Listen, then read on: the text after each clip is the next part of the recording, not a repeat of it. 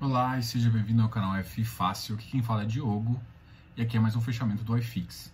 Só lembrando você que se você está assistindo isso pelo YouTube, dá um like aqui nesse vídeo, se inscreva no canal e assista o vídeo até o final. Não deixe de fazer comentários, os comentários são o que me motiva, justamente isso. Eu quero trazer o melhor conteúdo para você, então deixe os comentários aqui embaixo, pode ser ruim, pode ser eu aceito tudo e eu sempre melhor, tá ok? Beleza? Então vamos às notícias. Depois das notícias a gente fala um pouquinho de iFix e termina com algum dado do interessante que eu vi na B3. Beleza? Então vamos começar agora pelas notícias. As notícias hoje não são tão positivas. Por quê? Porque hoje a, não só a bolsa brasileira como a bolsa americana também caiu. A bolsa brasileira caiu 2,24%, chegando a 93.834 pontos. Mas o que eu sempre tenho falado aqui é que em várias cidades do Brasil está tendo surtos de Covid. Não sei se está sendo tão divulgado, mas a grande questão é que está sendo surtos e alguns centros médicos em algumas cidades estão começando a ficar complicado. Isso faz com que a gente está vendo reflexo em alguns comunicados, somente shoppings que estavam fechados, estavam abertos, sendo novamente fechados, o que impacta negativamente para fundo e tudo mais. O importante agora é tomar muito cuidado com essa segunda onda e entender os riscos do seu, uh, do seu portfólio. Então, o portfólio voltado a shopping vai cair. Se você faz isso, você tem que entender. Então, você pode ver isso como oportunidade, comprando, ou você pode ficar desesperado. Não sugiro a segunda coisa. O dólar hoje subiu 2,36%, foi uma alta considerável. A Clabin subiu, normalmente ela está atrelada um pouco com o dólar. VEG subiu. A VEG, uh, eu vi uma notícia ontem também, que a VEG ela tá, ela tá negociada com um certo desconto em relação aos pares, uh, tanto da GE quanto da Siemens. Então, daí é um, um ponto forte.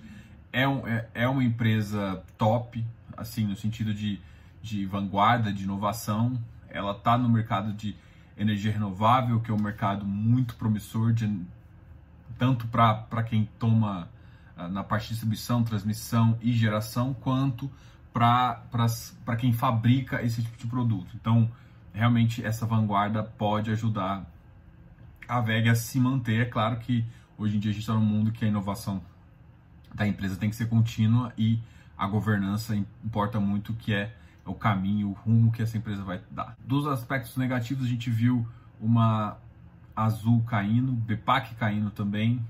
É, hoje os bancos foram um pouco afetados teve uma queda, eu vi Itaú caindo. O único que eu vi que subiu, mas que normalmente a gente nem comenta aqui, tem uma subida até relativamente alta, foi o Banco Inter. Essa segunda onda começou a chegar, mas eu não acho que chegou como tipo uma ondona atrás da primeira. Chegou mais como surtos locais em algumas regiões. E aí isso ah, dificulta algumas cidades que não, não estão preparadas. Então, teve cidades que fechou e abriu muito cedo e agora está sofrendo um pouco com isso e esses, esses surtos estão realmente é, deixando preocupado. Então algumas regiões estão tomando mais cautela, isso fechando de novo shoppings. Então aqui na região, por exemplo, os shoppings locais iriam ser reabertos e foram adiados justamente por conta desse. Então agora a gente terminou as notícias e a gente vai falar do iFix. E hoje a gente começa sempre falando dos ativos que tiveram pior desempenho, depois ativos que tiveram melhor desempenho. Hoje o RBRF caiu bem mais do que o IBOV. O RBRF é um ativo que ainda está em emissão, caiu para 96,20, uma queda de 2,27. O Bovespa, como eu comentei, teve uma queda de 2,24, chegando a 93.834. A HGRU caiu bastante. A HGRU, apesar de ser um setor que eu não sou tão uh, crédulo, mas é um bom ativo e pode ficar com um preço bem interessante, beleza? Então, KNHY uh, ah, chegando a 111,95. Há um comentário sobre a RBR. Uh, ah, tem alguns comentários positivos, mas hoje eu recebi um e-mail dizendo que o RB RY, que é o high yield da RB, protocolou na B3 a intenção de tornar o, o, o público que hoje está qualificado para investidor em geral. Vou falar como cotista e depois a gente faz uma análise. Como cotista, com certeza. Por quê? Porque aumenta a minha liquidez. O RBR, o RBR está uh, teve hoje 970 no, negociações, negociando quase um milhão. Então, enquanto um negociou 60 mil, 18 negociações, o outro negociou 970. E aí você vê que o spread entre, com, entre compra e venda do RBRY é muito maior, entendeu? Um spread de às vezes um real, dois reais, o que não acontece com o RBRR, porque é, uma, é muito mais negociado.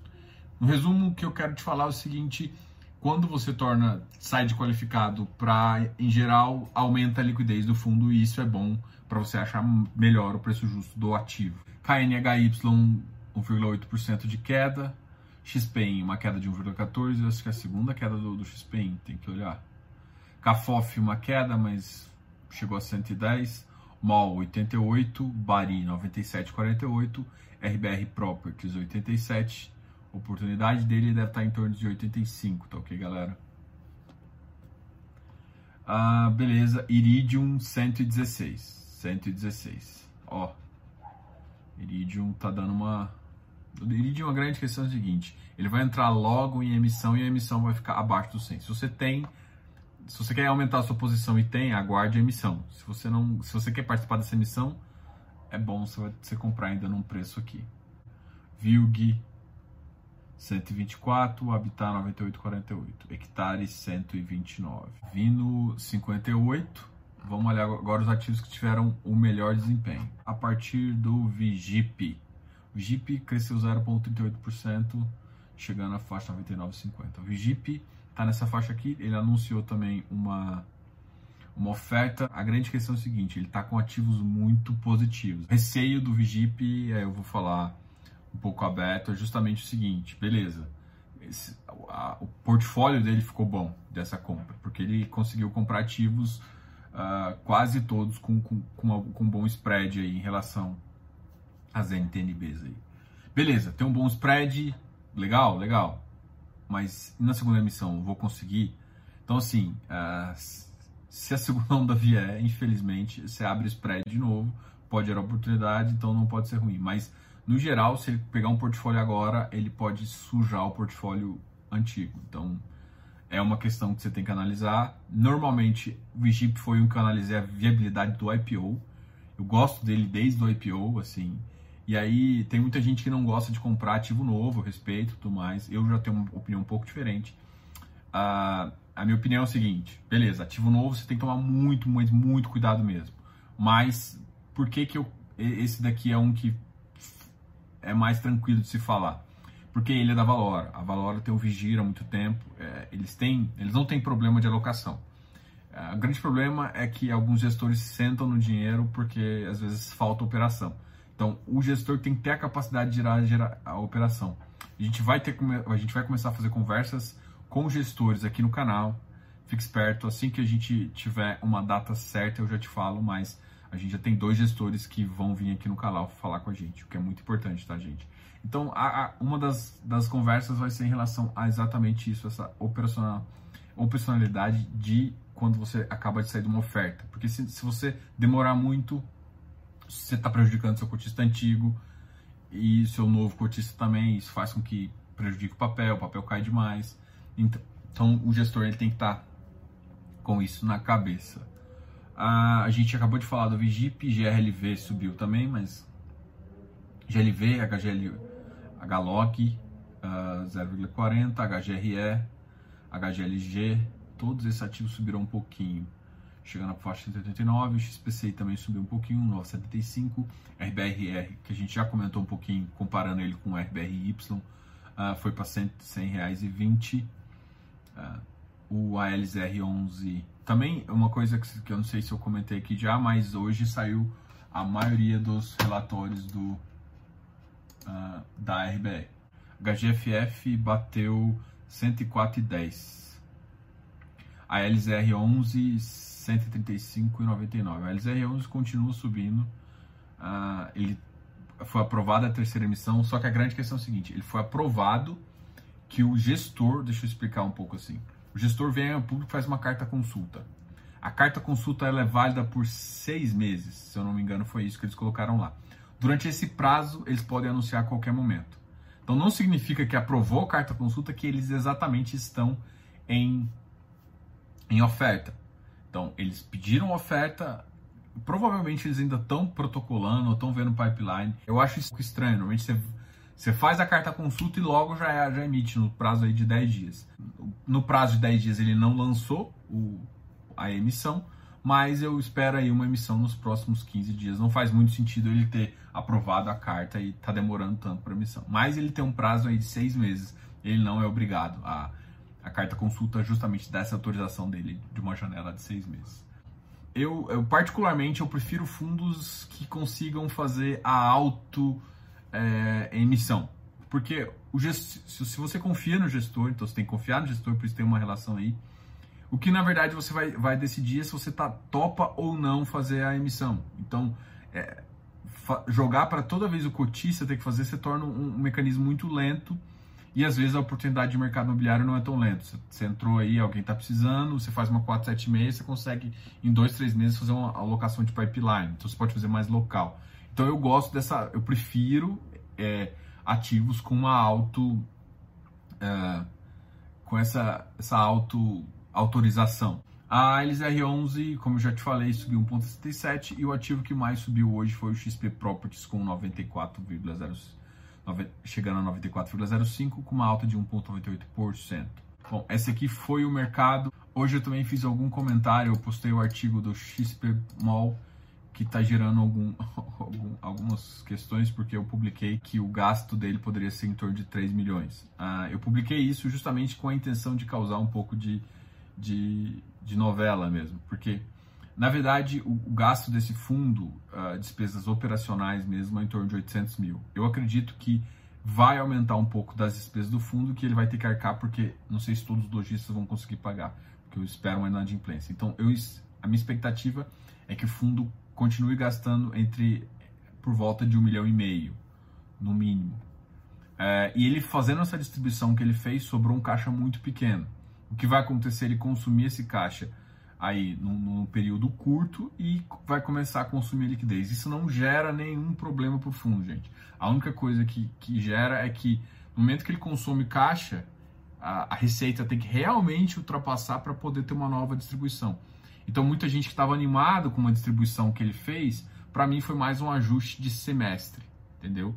Aquele ajuste do semestre que ele tem que pagar em regime caixa, distribuir uh, 95%. Então tinha uma certa ressalva aí.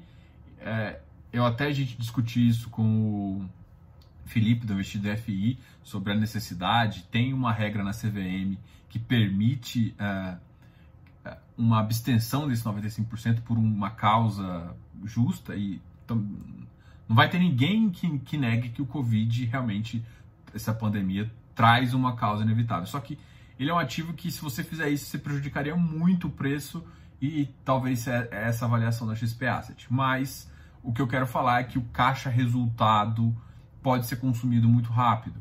E o que vai acontecer, ele como consumir liquidez, o que só a única coisa que afeta para você é que o PL do fundo pode cair.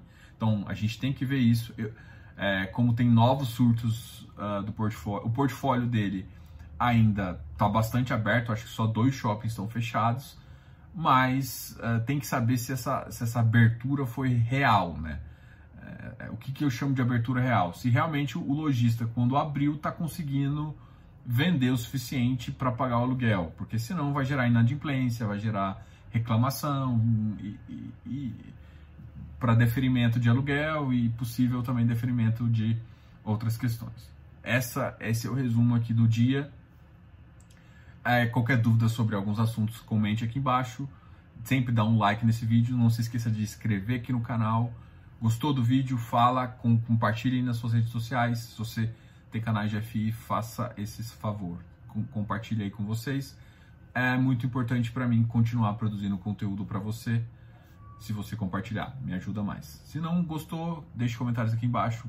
Me diga o que eu posso melhorar para você. Grande abraço, Diogo, canal FI Fácil.